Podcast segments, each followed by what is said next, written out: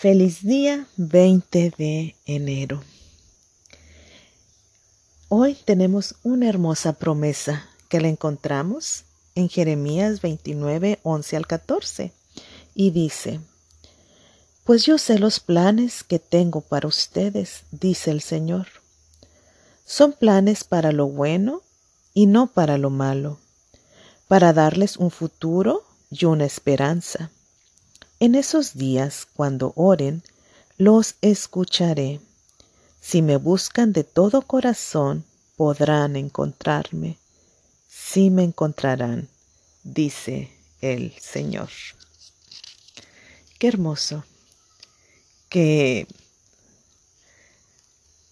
basta el, la pequeña balbuceo de que queremos buscar a Dios y Él hará todo para que lo encontremos.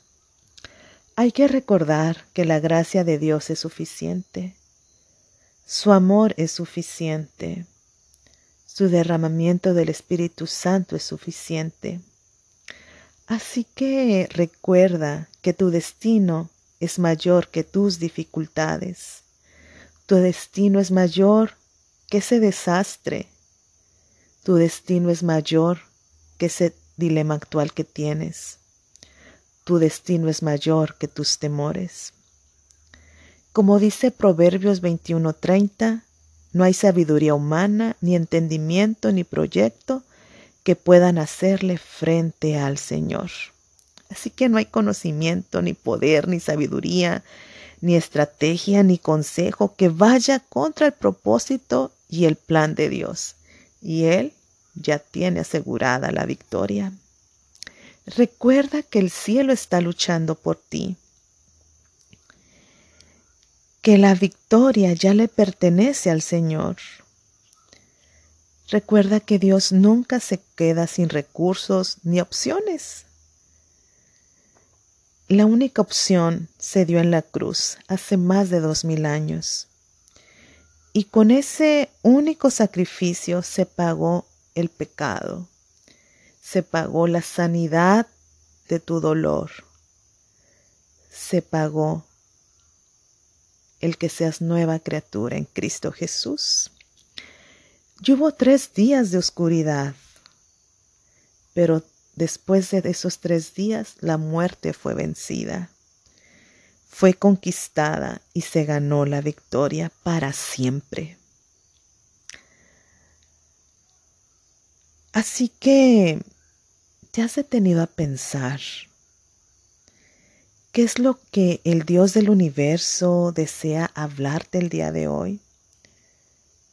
¿Te puedes imaginar que el mismo Jesús al cual oramos, al que le cantamos, es el mismo de la Biblia y desea pasar un tiempo de intimidad solo contigo?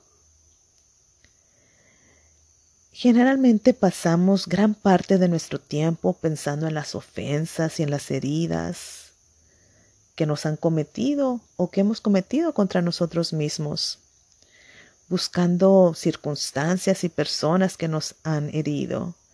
Pero necesitamos cambiar ese enfoque. Necesitamos poner nuestra mirada en Jesús, nuestro mejor amigo, nuestro redentor, nuestro abogado, nuestro maestro. Recuerda siempre, siempre que estás tan cerca de Dios como decidas estar. Te voy a hacer unas preguntas que te invito a que medites en ellas y las respondas en tu libreta. ¿Cómo afectaría el resto de tu día una conversación de unos minutos en la mañana, en la madrugada con Jesús? ¿Cómo le afectaría tu autoestima y sentimiento de valor unos pocos minutos arropados en su amor y su afecto? ¿Cómo impactaría tu espíritu un momento en su presencia ahora mismo?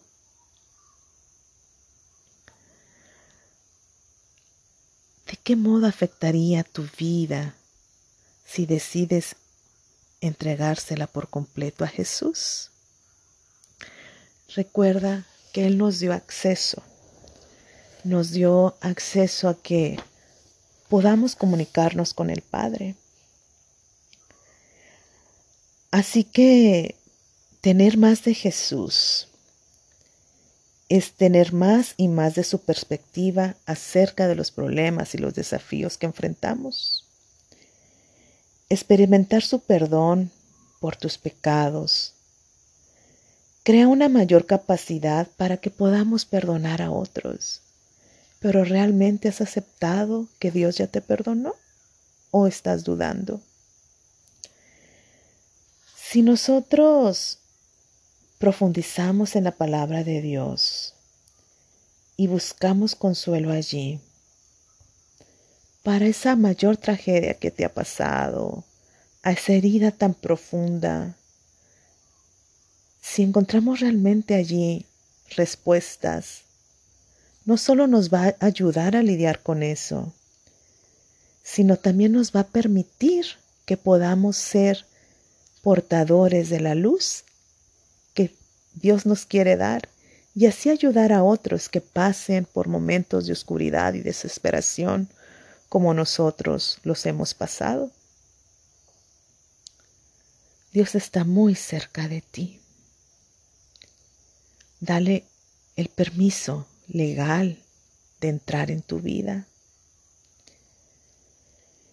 En la Biblia encontramos muchas historias que nos invitan a reflexionar y ver cómo Dios obra en la vida de las personas que deciden entregarse por completo a Él.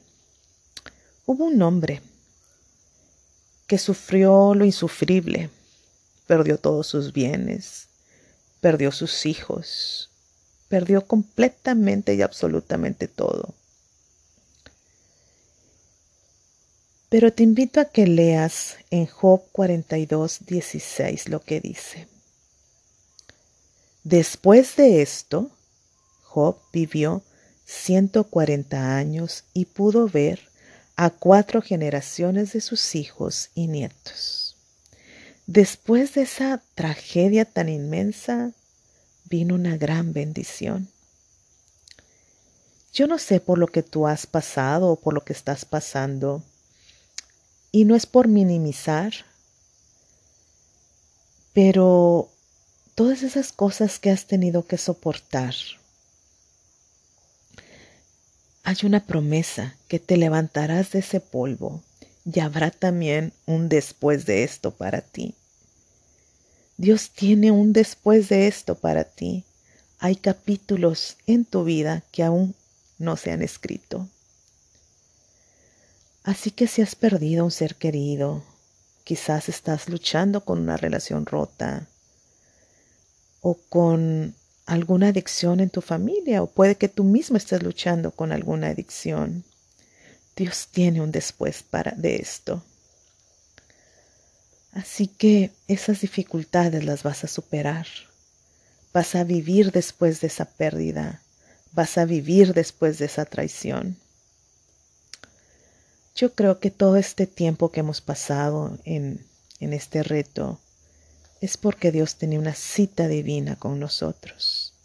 Y Dios quiere decirte, no se ha terminado.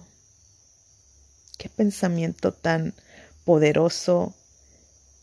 Dios tiene un futuro para ti. Dios quiere hacer de cada momento doloroso que hayas experimentado cuente para su reino. Así que no ha sido nada en vano. Si decides soltar y entregar todo eso que te ha ocurrido, Él lo tomará y lo usará para tu bien. Pero si decidimos aferrarnos a eso, Satanás lo va a utilizar para nuestro mal.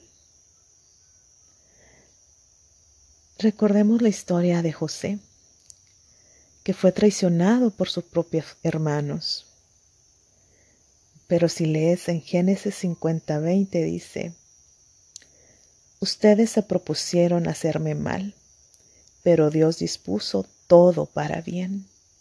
Él me puso en este cargo para que yo pudiera salvar la vida de muchas personas.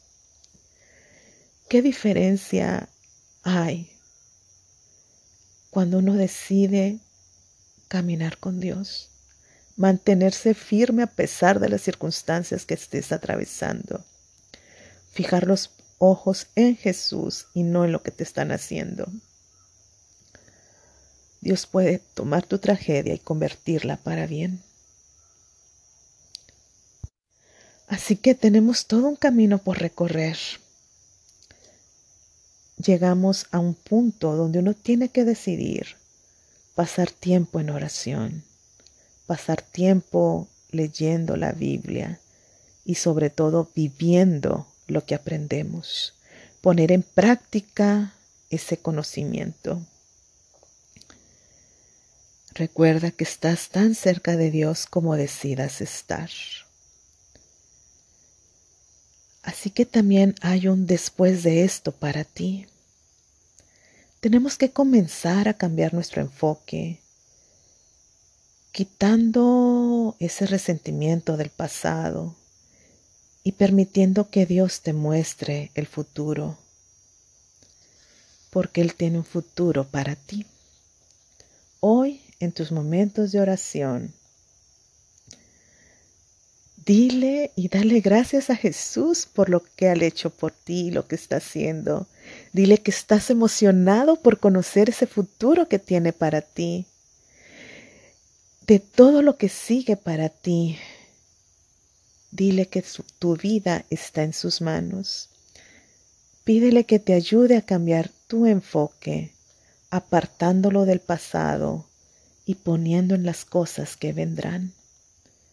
Después de esto, pregúntale, ¿qué hay después de esto? Pídele que te ayude a renovar tus pensamientos y te muestre el propósito para tu vida. Bendiciones.